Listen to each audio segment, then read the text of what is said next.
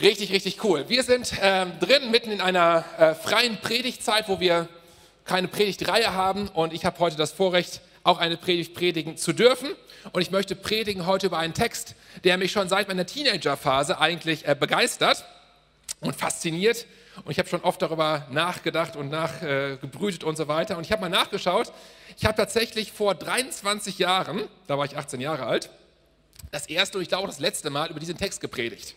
Also 23, fast 25 Jahre ist es her, kleines Jubiläum sozusagen. Und ich freue mich, dass ich über diesen Text, der ja um die 2000 Jahre alt ist, ähm, heute mit euch, äh, heute predigen darf, mit euch da gemeinsam reinschauen darf. Und der Text steht im 1. Korintherbrief in Kapitel 1, ab Vers 18. Wir starten einfach direkt mal rein, diese 14 Verse. Ich möchte die erstmal einmal komplett lesen im Zusammenhang, weil es ein etwas längerer Text ist. 14 Verse, wie gesagt, und dann mit euch das mal auseinandernehmen, was da drin steckt. Es sind nämlich ein paar ganz coole, spannende Sachen drin, die mich sehr begeistern und faszinieren. Seid ihr bereit? Seid ihr bereit? Das hört sich schon besser an. Richtig gut. 1. Korinther 1, Vers 18. Äh, 1. Korinther 1 ab Vers 18. Ähm, los geht's. Da schreibt Paulus, ich weiß, ich weiß, wie unsinnig die Botschaft vom Kreuz in den Ohren derer klingt, die verloren gehen. Wow. Ich weiß, wie unsinnig die Botschaft vom Kreuz in den Ohren derer klingt, die verloren gehen. Wir aber, die wir gerettet sind, erkennen in dieser Botschaft die Kraft Gottes. In der Schrift heißt es, ich will die Weisheit der Weisen vernichten und die Klugheit der Klugen will ich verwerfen. Wo bleiben da die Weisen? Die Schriftgelehrten, die glänzenden Redner. Gott hat sie zu Narren gemacht und ihre Weisheit als nutzlosen Unsinn entlarvt. Wow. Vers 21. Obwohl die Welt von der Weisheit Gottes durchdrungen ist, konnte sie ihn durch ihre Weisheit nicht finden. Gott hat eine Botschaft, die unsinnig erscheint, dazu benutzt, alle zu retten, die daran glauben. So fordern die Juden Zeichen und die Griechen suchen nach Weisheit. Wenn wir also Christus als den Gekreuzigten verkündigen, sind die Juden entrüstet und die Griechen erklären es für Unsinn. Für die aber, die von Gott zur Erlösung berufen sind, Juden wie auch Nicht-Juden, ist Christus Gottes Kraft und Gottes Weisheit. Der scheinbar absurde Plan Gottes ist immer noch viel weiser als der weiseste Plan der Menschen. Und die Schwäche Gottes ist weitaus stärker, als die Menschen es sind. Erinnert euch, liebe Brüder, dass nur wenige von euch in den Augen der Welt weise oder mächtig oder angesehen waren, als Gott euch berief. Gott hat das auserwählt, was in den Augen der Welt gering ist, um so diejenigen zu beschämen, die sich selbst für weise halten. Er hat das Schwache erwählt, um das Starke zu erniedrigen. Er hat das erwählt, was von der Welt verachtet und gering geschätzt wird, und es eingesetzt, um das zunichte zu machen, was in der Welt wichtig ist. Wozu? Damit kein Mensch sich je vor Gott rühmen kann. Vers 29.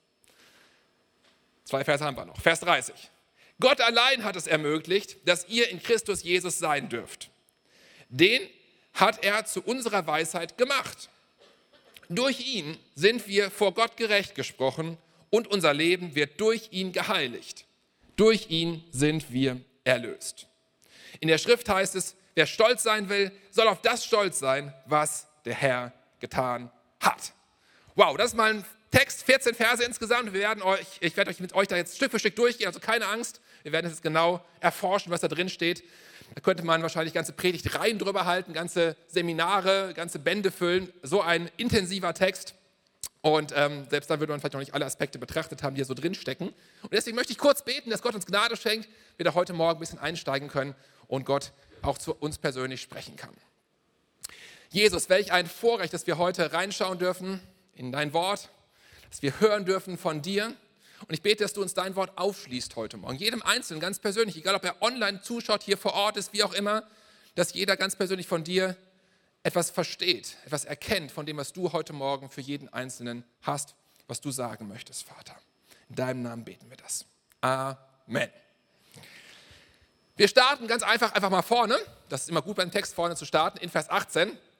Und da schreibt Paulus an die Korinther folgendes. Er schreibt, ich weiß, wie unsinnig die Botschaft vom Kreuz in den Ohren derer klingt, die verloren gehen. Ich weiß, wie unsinnig die Botschaft vom Kreuz in den Ohren derer klingt, die verloren gehen. Wir aber, die wir gerettet sind, erkennen in dieser Botschaft die Kraft Gottes. Ich finde das super interessant, was da steht. Und schauen wir uns mal genauer an, was Paulus hier eigentlich sagt. Paulus sagt, die Leute, die Menschen, die keine Christen sind, halten das Evangelium, also die gute Nachricht, dass Jesus gekommen ist auf diese Erde, am Kreuz gestorben ist für unsere Schuld und wieder auferstanden ist und in den Himmel gefahren ist, diese Botschaft, damit wir ewiges Leben haben, das Evangelium, die Menschen, die keine Christen sind, halten das für so ziemlich das dümmste, lächerlichste, ähm, was man sich überhaupt nur vorstellen kann, was man sich überhaupt nur einfallen lassen kann, so irgendwie auf Kleinkindniveau. So dumm und lächerlich ist das in den Augen dieser Menschen. Also in den Augen der meisten Menschen so gesehen. Kurzum, das ist blanker Unsinn. Eine Dummheit, eine Torheit, etwas, was an Dummheit nicht zu überbieten wäre, blanker Unsinn. Das ist ungefähr so vergleichbar wie, als ob du heute noch glauben würdest, dass irgendwie der, der Weihnachtsmann mit seinen Rentieren durch den, durch den Schornstein irgendwie reinkommt mit, seinem, mit seinen Tieren und irgendwie die Weihnachtsgeschenke unter den Weihnachtsbaum legt oder keine Ahnung, wie das genau läuft. Ja? Oder die Schuhe tut, keine Ahnung, wie das noch gleich war. Ähm, das ist dieses Niveau von Glauben. Das ist das, was Paulus hier sagt. Der Kern dessen, was wir als Christen glauben, der Grund, warum wir uns jeden Sonntag hier versammeln, warum wir Kleingruppen machen, warum wir Kirche bauen, der Kern in dem Ganzen, das Fundament dessen, was wir glauben, das ist für die Menschen, die keine Christen sind, blanker Unsinn, eine einzige naive Dummheit, so wie du deinen Kindern vielleicht mal in drei Jahren erzählt hast, dass der Weihnachtsmann irgendwie mit dem Schlitten kommt und durch den Schornstein in die Kamine den, die Geschenke irgendwie da reinwirft. Und die Menschen lachen uns aus. Wie kann man sowas nur glauben? Und eine Kirche bauen und Zeit verwenden und verschwenden für so etwas Dummes, so etwas Naives. Wie kann man so einen Quatsch glauben?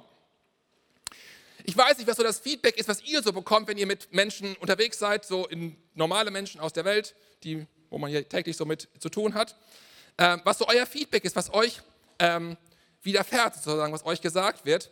Menschen, die vielleicht klug sind, was so die Maßstäbe dieser Welt angeht. Meine Erfahrung ist, dass Menschen, die klug sind, die ein bisschen was verstehen von dem, wie alles so funktioniert, dass sie ganz oft nicht verstehen können, wie ich jetzt als Bob als Beispiel, als denkender Mensch, ich versuche es zumindest ab und zu, wie ich als denkender Mensch so eine Dummheit glauben kann. Ich weiß nicht, ob euch das auch schon mal passiert ist, dass Menschen so irgendwie auf euch reagieren. Hey, Franziska, ich dachte doch eigentlich, du, du wärst schon ein bisschen clever, ja? Also, wie kannst du sowas glauben? So ein Quatsch, ja? Also, was ist euch, wie, wie ist, ist das bei euch?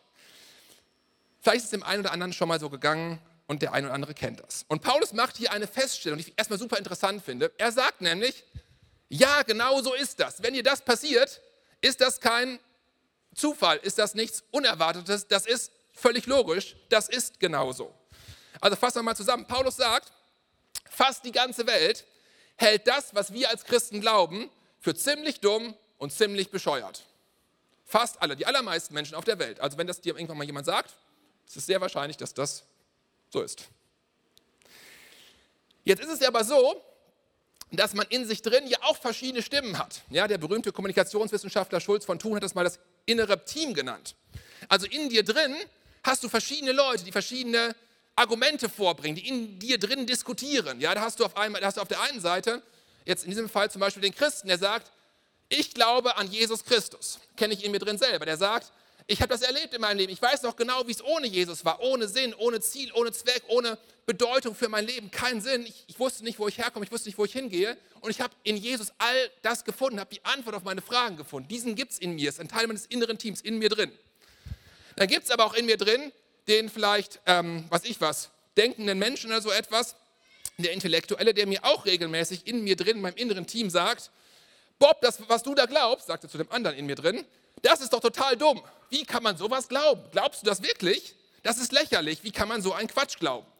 Also kurzum, ich brauche keine apologetische Diskussion mit meinem Nachbarn. Ich habe das alles in mir drin. Täglich, andauernd, nachts, morgens, abends, mittags, wann auch immer. Ja, brauche gar nicht mit anderen Leuten mehr zu reden. Ist alles schon in mir drin. Und Paulus sagt, so ist es.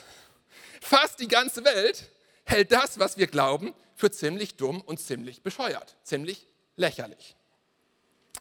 Aber, jetzt kommt das große Aber, und das führt Paulus weiter aus, das sind all die Menschen, die verloren gehen. Uns aber, die wir errettet werden, die wir Christen sind, uns ist es eine Gotteskraft. Eine Gotteskraft. Das Evangelium ist uns eine Kraft, die direkt von Gott, dem Schöpfer des Himmels, des Universums, alles, was du siehst und erkennst und noch nicht verstanden hast, all das kommt von Gott. Und diese Kraft kommt direkt von Gott. Es ist eine Gotteskraft. Und dieser Kontrast ist so krass, wie er krasser nicht sein könnte. Das ist ein Unterschied von Tag und Nacht, von, von, von, von hell und dunkel. Die gleiche Sache, das Evangelium. Auf der einen Seite betrachtet, wenn du so drauf schaust, die größte Dummheit, die du dir vorstellen kannst. Auf der anderen Seite sagt Paulus, die gleiche Sache ist die krasseste Kraft von Gott direkt persönlich, vom Schöpfer des Himmels und der Erde. Das ist, das ist seine Sichtweise darauf. Die gleiche Sache von zwei Seiten komplett unterschiedlich betrachtet. Abgefahren. Schauen wir mal weiter. Es wird noch besser. Das ist ein krasser Text. Vers 21, ich lese mal aus der Schlachtübersetzung. Da heißt es, denn weil die Welt durch ihre Weisheit Gott in seiner Weisheit nicht erkannte, gefiel es Gott durch die Torheit, also die Dummheit der Verkündigung, Klammer auf des Evangeliums, diejenigen zu retten, die glauben. Auch schon so ein Paulussatz. Marcel Wrobel an der ersten Reihe denkt hier, oh, das ist schon ein Paulussatz. Schatz in sich, ne? Gucken wir mal rein, was da steht. Das ist einer der Kernverse ähm, in diesem Abschnitt und Paulus bezieht ja auch den Rest des Abschnitts auf diesen Vers. Und ich finde das total genial, dass wir da drin lesen können, was wir von Gottes Charakter verstehen können, wir diesen Vers mal genauer, ähm, genauer analysieren. Wie Gott wirklich ist und was sein Gott ist, wie so das, ja, wie, was das Bild ist von Gott, was hier einfach rüberkommt. Ich, ich lese das so. Es gab einen A-Plan von Gott. Das war sein Plan. Wir machen den Menschen, dachte sich Gott, und wir geben ihm Verstand. Und Gott gibt ihm sogar seinen Geist. Das ist nochmal richtig krass. Was ihn von allen anderen Lebenswesen unterscheidet. Wir sind die einzigen Lebewesen, die Gottes Geist haben, den er in uns eingehaucht hat. Und wir machen diesen Menschen so schlau, so intelligent, dass er Dinge verstehen kann. Dass er die Möglichkeit hat, sogar mich als Gott zu erkennen. Und wir geben ihm einen freien Willen, dass er selbst entscheiden kann, ähm, wir sollen ja keine Marionetten sein, sondern dass er selbst entscheiden kann, sich für und gegen Gott entscheiden kann. Und der Mensch hat die Weisheit, dass er mich erkennen kann und ein echtes Gegenüber für mich als Gott sein kann. Aber er kann sich für und gegen mich entscheiden. Es ist seine eigene Entscheidung. Aber genau diese Weisheit, die Gott den Menschen geschenkt hat, den Geist, den er uns eingehaucht hat, um ihn zu erkennen, das war der eigentliche A-Plan von Gott, hat sich aber in der Menschheitsgeschichte bis zum heutigen Tage an vielen Stellen genau andersrum gedreht und eher gegen die Existenz Gottes und gegen das Evangelium gerichtet.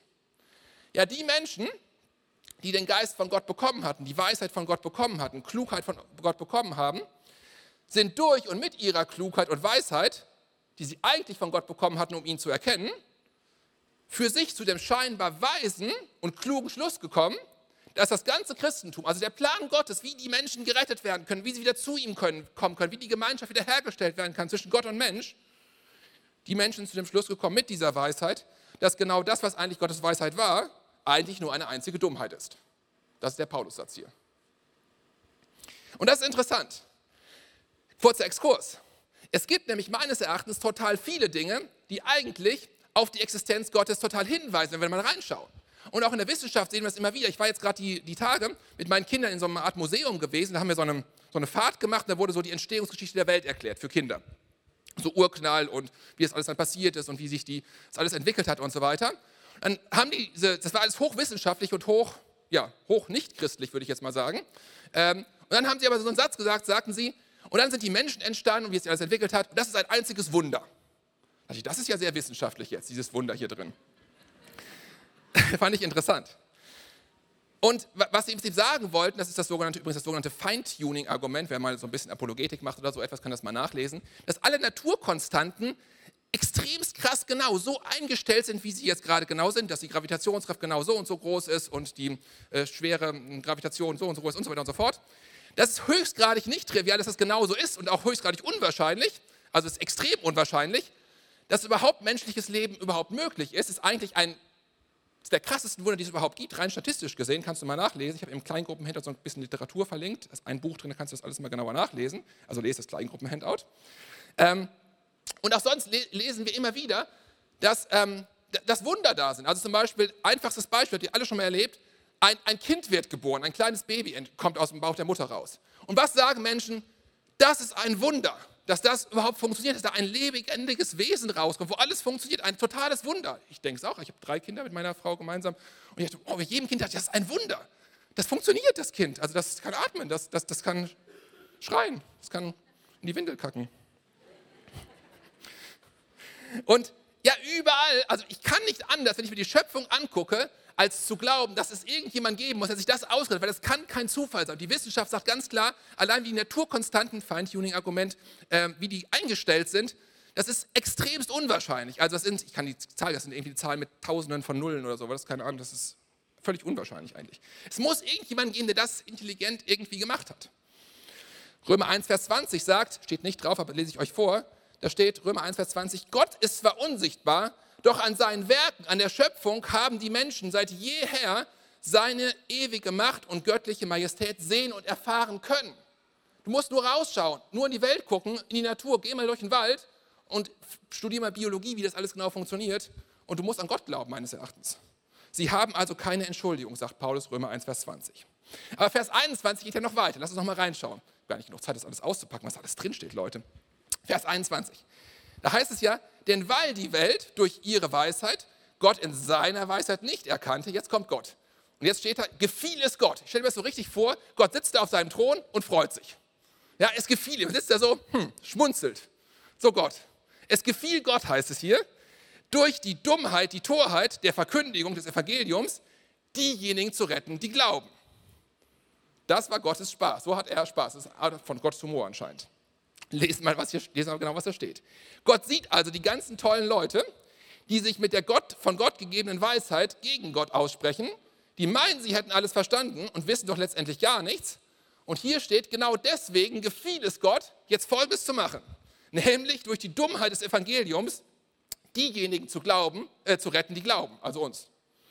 Gott macht es Spaß, er hat Freude daran, die, die sich nicht für weise halten, die nicht die Oberschlauen sind, die nicht die Ober, ähm, auf der Überholspur äh, intellektuell sind, sondern die, die an ihn glauben, zu retten. Und zwar wodurch? Durch eine Dummheit. Ja, das ist mal schlau. Könnte ich den ganzen Tag darüber nachdenken und vor Freude rumhüpfen. Die Luftspringen mache ich jetzt nicht, keine Sorge, wir sind ja hier im Gottesdienst. Gott steht über den Dingen.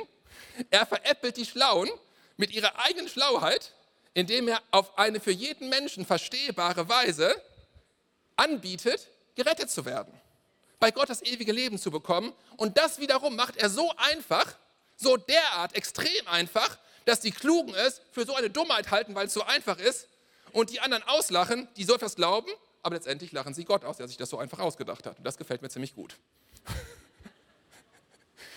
Ich habe mir immer gedacht, wenn es um Gott geht, ja, wenn es um Gott geht, dann muss es doch kompliziert sein. Irgendwas Metaphysisches, irgendwas Abgefahrenes. Es geht um Gott. Ja, der hat, das, der hat den ganzen, das ganze Universum erschaffen mit den Milchstraßen und Galaxien und so weiter. Total abgefahren. Das kann doch nicht so einfach sein mit dem Evangelium. Einfach glauben und du glaubst an Jesus und das muss gar nichts tun. Also ist gar nicht dein Werk und dein Machen und so weiter. Das kann doch gar nicht sein. Und das ist auch so. Wir können Gott nicht verstehen. Gott ist viel krasser, als wir das denken können. Aber die einzige Sache, Freunde, die einzige Sache, die notwendig ist, um ewiges Leben zu haben, um wieder die Beziehung zu Gott wiederherzustellen. Die ist nicht kompliziert. Die ist so einfach, dass es jeder Mensch verstehen kann. Und ist sogar so einfach, dass die, viele Leute sagen, es ist so einfach, das ist eigentlich dumm. Gucken wir weiter. Paulus. Vers 22. So fordern die Juden Zeichen und die Griechen suchen nach Weisheit. Wenn wir also Christus als den Gekreuzigten verkündigen, sind die Juden entrüstet und die Griechen erklären es für Unsinn. Paulus beschreibt die Lage wie folgt. Die Juden auf der einen Seite jüdische Kultur, was suchen die? Die suchen Wunder, Zeichen, was Sichtbares, wo mit, mit Rauch und Spuk und Wunder und Sachen passieren. Auf einmal, zack, Gelähmte werden geheilt und stehen wieder auf. Das ist so, das ist so deren Wunsch. Und das sehen wir auch noch in vielen Kulturen, so afrikanische Kultur beispielsweise. Ähm, da ist der wahre Gott der, der die meiste Wunder tut. Also da gibt es dann, ne, das ist so der Contest eigentlich. Dann gibt es auch die griechische Kultur. Und wir sind ja sozusagen auch Nachfahren der griechischen Kultur. Da geht es um was ganz anderes. Da geht es um Intellekt, da geht es um Weisheit und Wissenschaft, das alles logisch zu verstehen und zu durchdringen. Zwei grundlegend verschiedene Kulturen, die uns bis, heut, bis zum heutigen Tage beide begleiten, in verschiedenen Ländern und Nationen und Kontinenten. Und Paulus sagt, die einen sind so unterwegs, die Juden, die wollen Zeichen und Wunder, und die Griechen wollen Weisheit, intellektuelle Dinge. Und Paulus sagt, komplett unterschiedliche Sachen, aber auf beides habe ich die eine gleiche Antwort auf das, was die Juden suchen und auf das, was die Griechen suchen. und somit vielleicht auch die Deutschen, lautet meine Antwort, wir predigen Christus und diesen als gekreuzigt, was ja eigentlich die maximale Niederlage ist, jemand, der gekreuzigt ist. Die neue Genfer rückt super aus. Sie sagt in Vers 22 und 23, die Juden wollen Wunder sehen, die Griechen fordern kluge Argumente. Wir jedoch, was tun wir? Wir verkündigen einfach Christus, den gekreuzigsten Messias. Für die Juden ist diese Botschaft eine Gotteslästerung. Für die anderen Völker ist sie blanker Unsinn. Dummheit. Vers 24. Für die aber, die von Gott zur Erlösung berufen sind, Juden wie Nichtjuden, ist Christus Gottes Kraft und Gottes Weisheit. Abgefahren. Der scheinbar absurde Plan, der so dumm ist, von Gott, ist immer noch viel weiser, Vers 25, als der weiseste Plan der Menschen. Und die Schwäche Gottes ist weitaus stärker, als die Menschen sind. Das Evangelium als scheinbare Dummheit ist letztendlich doch weiser als alle menschliche Weisheit und die scheinbare Schwäche stärker als alle menschliche Vernunft. Es wird noch besser, Leute. Es ist erst der Anfang. Wir haben noch ein paar Minütchen. Ja, jetzt legt Paulus noch einen drauf. Ich lese nochmal die neue Genfer Übersetzung, weil die es so schön verstehe, auf den Punkt bringt. Vers 26. Seht euch mal in euren eigenen Reihen um. Könnt ihr jetzt auch tun. Wir sitzen gerade alle in Reihen. Seht euch mal in euren eigenen Reihen. Guckt mal ein bisschen nach links und rechts. Vielleicht nicht zum Ehepartner, sondern eins weiter. Ich weiß ja schon, was kommt jetzt. Seht euch doch mal in euren eigenen Reihen um, Geschwister. Was für Leute hat Gott sich ausgesucht, als er euch berief? Ganz ehrlich, schreibt Paulus, es sind nicht viele kluge, nicht viele Gebildete darunter, wenn man nach menschlichen Maßstäben urteilt. Jetzt müssen alle lachen hier. Vielleicht lacht ihr zu Hause auch online, wenn ihr bei seid. Guck dich lieber vielleicht nicht zu deinem Ehepartner gerade um. Nicht viele Mächtige, nicht viele von vornehmer Herkunft.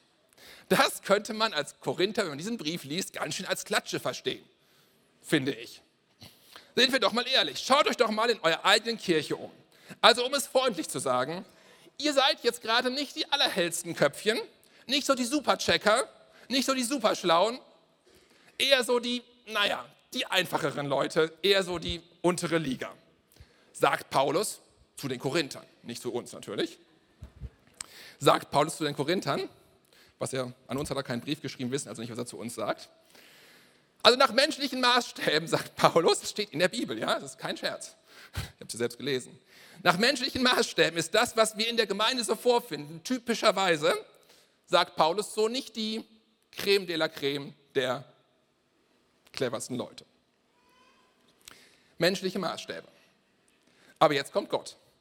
Und Gott sagt, exakt genau diese Menschen, die er gerade so beschrieben hat, exakt genau das hat Gott, der Schöpfer des Himmels, der alles weiß, der alles geschaffen hat, von dem alles kommt, zu dem alles hingeht, exakt das hat Gott ausgewählt. Genau diese Menschen. Das ist ja mal schlau. Vers 27. Im Gegenteil. Was nach dem Urteil der Welt ungebildet ist, das hat Gott erwählt. Wozu? Um die Klugheit der Klugen zunichte zu machen. Und das, was nach dem Urteil der Welt schwach ist, das hat Gott auserwählt, um die Stärke der Starken zunichte zu machen. Gott hat uns, obwohl wir nicht zu den cleversten, schlausten, gebildetsten, intellektuellsten gehören, trotzdem oder gerade deswegen ausgewählt. Wozu? Um die Klugheit der Klugen zunichte zu machen. Und das, was nach dem Urteil der Welt schwach ist, das hat Gott erwählt, um die Stärke der Starken zunichte zu machen. Das war Gottes Plan. Was sagt das aus über Gottes Charakter? Wie krass ist Gott? Also, es ist echt abgefahren. Ich muss den ganzen Tag darüber nachdenken. Total abgefahren. Kommen wir zum Ende für heute. Also, mehr schaffen wir heute auch nicht mehr in der Predigt. Nummer 5. Fünfter Punkt, Vers 28. Er hat das erwählt, was von der Welt verachtet und gering geschätzt wird. Und hat es eingesetzt, um das zunichte zu machen, was in der Welt wichtig ist. Wozu? Damit kein Mensch sich vor Gott rühmen kann. Das ist ausgeschlossen. Also wenn Gott gerade die berufen hat, die nicht die cleversten sind, dann ist auch eins ziemlich klar, was doch immer passiert, ist es nicht unser Verdienst. Weil wir sind nicht so die Oberchecker. Alles, was wir haben und sind als Christen, was wir, was wir tun, was wir, was wir hinkriegen oder was Gott mit, durch uns macht und auch schon gemacht hat und auch in Zukunft noch machen wird, das entspringt eben gerade nicht unserem Intellekt, unserer tollen Weisheit, sondern eben gerade ganz explizit Gottes Gnade mit uns. Er ist es, der in uns lebendig und stark ist. Alles, was wir haben, worauf wir stolz sein können, ist Christus in uns, die Hoffnung der Herrlichkeit. Wir haben es gerade noch gesungen, diesen Chorus. Christus in mir, die Hoffnung der Herrlichkeit. Ich habe in Jesus Gottes Weisheit und Gerechtigkeit und letztendlich auch Gottes Erlösung gefunden. Und so etwas von der Existenz Gottes, von dem Charakter Gottes verstanden. Aber ich möchte das klarstellen heute Morgen, einfach mal von mir. Ihr könnt euch da ja einklinken, wenn ihr wollt. Einfach mal von mir. Alles, was ich als Bob Stübner, was ich weiß, was ich bin, was ich habe, was ich hinkriege, all das kommt von keinem anderen als Gott. Er ist die Wurzel meines Verstandes, meines, meines, der Dinge, die ich habe, die ich, die ich bin und meines Verdienstes. Alles kommt nicht von mir, sondern es kommt von Gott. Und deswegen möchte ich die Predigt heute Morgen genauso beenden mit diesem Ausspruch. Gott allein sei die Ehre. Ihm allein gehört die Ehre. Lass uns gemeinsam aufstehen. Lass uns gemeinsam aufstehen, lass uns einfach in die Gegenwart Gottes hineingehen und einfach das auf uns wirken lassen, was Gott vielleicht heute Morgen zu dir gesprochen hat und festgemacht oder was du vielleicht festmachen solltest heute Morgen.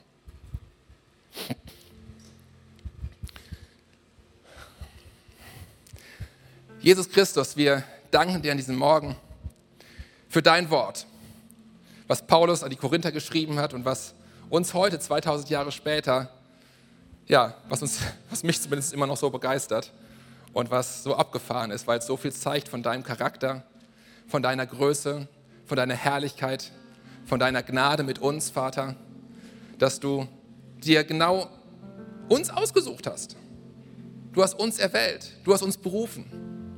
Vater, und alles, was wir haben, alles, was wir sind, ist nicht, weil wir so toll sind und die, die Schlausten und die Coolsten und die, die Besten sind, sondern es ist deine Gnade in uns. Es ist deine Gnade in uns. Wir sagen, Vater, dir allein gehört alle Ehre. Dir allein gehört alle Ehre. Bei all den Dingen, die wir, die wir auf dieser Erde erfahren dürfen, all die guten Dinge, unser Leben, Vater, unsere Familien vielleicht, so viel Vorrecht, was wir haben, all das, Vater, ist dein Verdienst.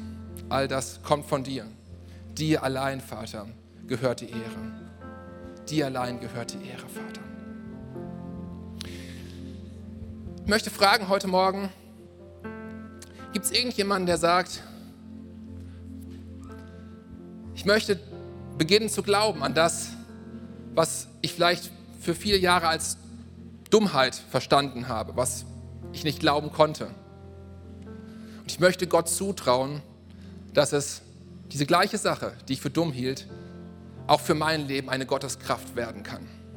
Eine Kraft, die dein Leben komplett verändert, die dir Sinn gibt, die dir Hoffnung gibt, Hoffnung, die in Ewigkeit nicht zu Schanden wird, die nicht kaputt geht, Hoffnung gibt, die über den Tod hinausgeht.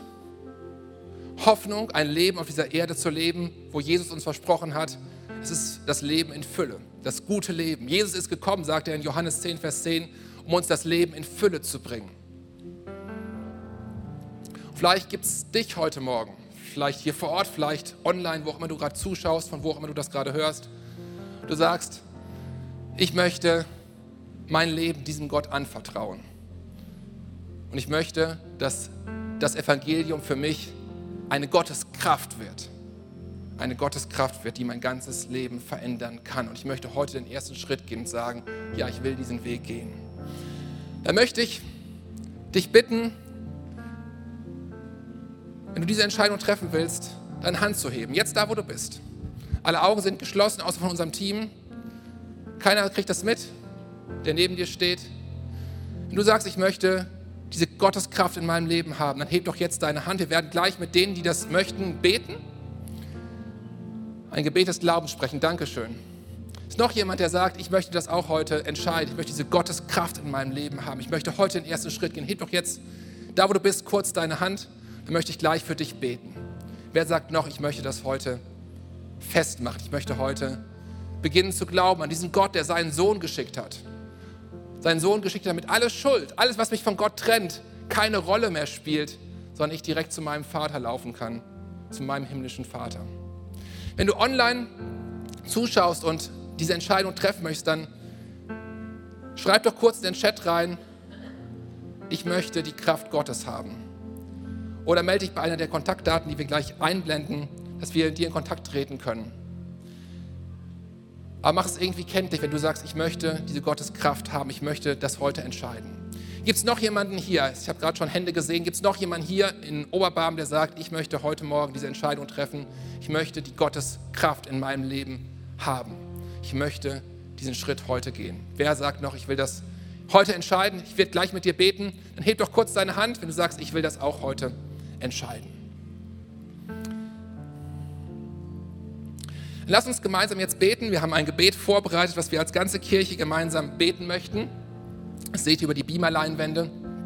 Und lass uns gemeinsam als ganze Kirche das Beten als ein Bekenntnis unseres Glaubens und für all diejenigen, die sagen, ich möchte das heute neu entscheiden, wenn du gerade deine Hand gehoben hast oder wenn du in dir diese Entscheidung getroffen hast, bete es als ein Bekenntnis deines Glaubens. Ich möchte von heute an Jesus nachlaufen. Wir beten als ganze Kirche gemeinsam das laut und deutlich. Jesus, ich weiß, dass du mich liebst. Es gibt nichts, was ich tun könnte, damit du mich mehr liebst. Und durch nichts, was ich tue, würdest du mich weniger lieben. Du bist für mich gestorben und auferstanden. Ich glaube an dich. Du bist mein Gott, mein Retter und mein Herr. Bitte schenke mir die Vergebung meiner Schuld ich möchte als dein Kind leben und du sollst mein ganzes Leben bestimmen. Ich danke dir, dass ich durch dich wirklich frei bin und ein Leben in Ewigkeit habe. Amen. Amen. Der Applaus ist übrigens für die Menschen, die heute ihre Hand gehoben haben, die so mutig waren und diese Entscheidung getroffen haben. Denn wir freuen uns mit jedem Einzelnen, der sagt, ich möchte Jesus als Gottes Kraft in meinem Leben erleben. Wenn du das entschieden hast für dich heute, komm doch nachher unbedingt zu unserer Welcome Lounge. Die ist in der Richtung nach dem Gottesdienst. Wir würden dir super gerne ein Startpaket geben, dich super gerne ja, einfach unterstützen bei den ersten Schritten in dein neues Leben mit Jesus. Das beste Leben, was es gibt. Das Leben, wo Jesus sagt, das Leben in Fülle möchte ich euch geben.